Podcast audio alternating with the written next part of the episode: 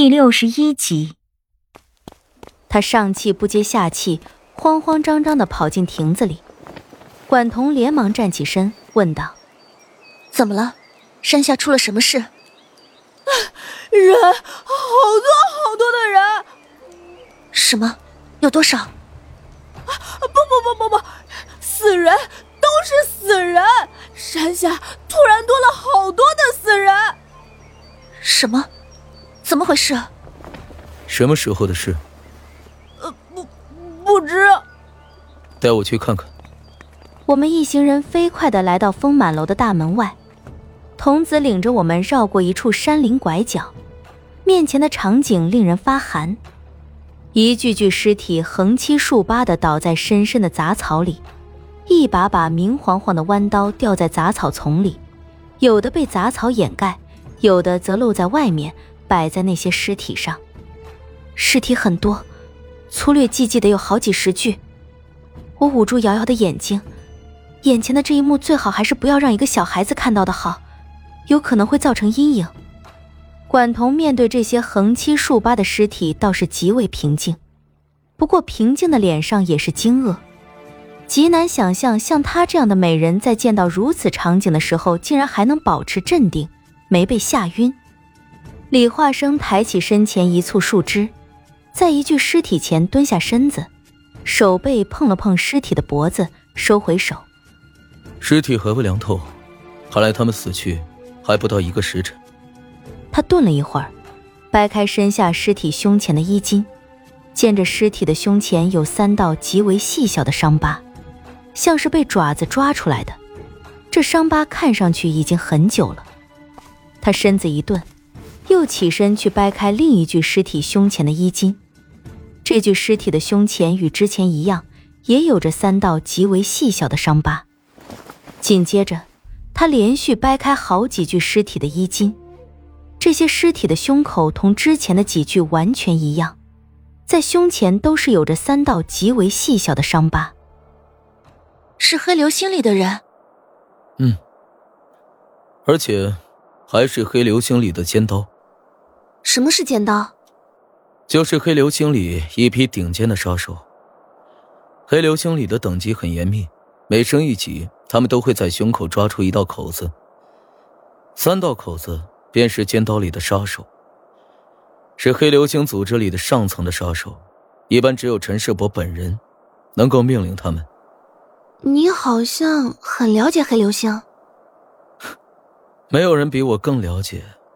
这个杀手组织，管彤也上前一步，蹲在一具尸体面前，刚要伸出手去，步摇却连忙上前阻止：“啊，公主，您是万金之躯，怎么碰这种东西啊？”“没事，我看看这伤口。”他拉开步摇的手，定了定神，将脚下尸体的脑袋转过来，看了一会儿，脸上出声疑惑：“好奇怪的伤口啊！”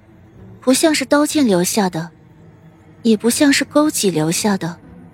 每一具尸体身上只有一处伤口，都在脖子上，显然是被人一击割断了喉咙。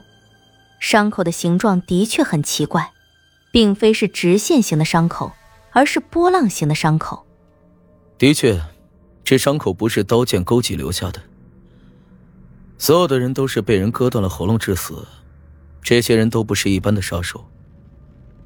看这里的情形，完全没有打斗过的痕迹。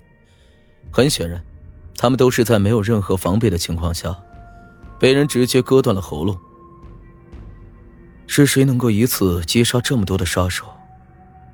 而且这伤口，好生奇怪。李化生眉头紧皱，一时间他似乎也想不到这波浪形的伤口究竟是什么样的兵刃留下的。管彤站起身。朝身后的步摇吩咐道：“步摇，将影卫唤出来，所有。”“嗯，所有的影卫，公主有令，速速前来。”话音刚落，数十道黑影闪电般的从幽乐山谷的各个角落窜出来，眨眼之间走出二十多个黑衣人，恭恭敬敬的立在管彤身后。公主，我问你们，一个时辰之前，山谷外可有什么异样？这些隐卫们，你看看我，我看看你，最后走出来一人，像是他们的头头。他对管彤躬了躬身子：“啊，公主，谷外一切正常，什么动静也没有。属下们时时刻刻都在监视着山谷内外的一切动向，除了这位公子和姑娘，还有那个小孩，无一人进入谷中。在下可拿人头担保。”吩咐下去，原定计划提前。明天天明之前，前往齐国。是，属下遵命。一行人对管彤抱了抱拳，刚要退下，已是暮色渐深的天空中却传来一声刁鸣。刚退下没两步的影卫们纷纷抬头，见着一只雕在山谷上空迂回盘旋。之前那位影卫赶忙回身：“啊，公主，是王上，王庭有讯息传来，取下来。”管彤抬眸望了一眼那盘旋在天空中的雕，脸上忽然变得有些不安。这个时候，离国公传来讯息，会是什么事情？隐卫取回一个哨子，吹响，盘旋在天空中的雕一个俯冲而下，落在那名隐卫的肩头。隐卫抓住雕，取出绑在腿上的一条锦帕，这条锦帕是黄丝所纺，只有王族之人才可使用。隐卫放了雕，将手中的黄丝锦帕递给管彤。公主，你们先去安排。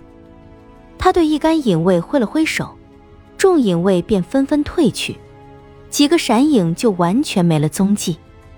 管彤打开黄丝锦帕，锦帕上写满了密密麻麻的文字。我眼神好，瞥了几眼，但这是离国的文字，我一个字也不识得。管彤将锦帕上的内容看了一遍，面色越来越难看，越来越阴沉，呼吸也越来越急促，一张绝美的脸色已经苍白的没有一丝血色，白的像一张纸。出了什么事？齐国公两日前曾被人行刺。什么？齐国公被行刺？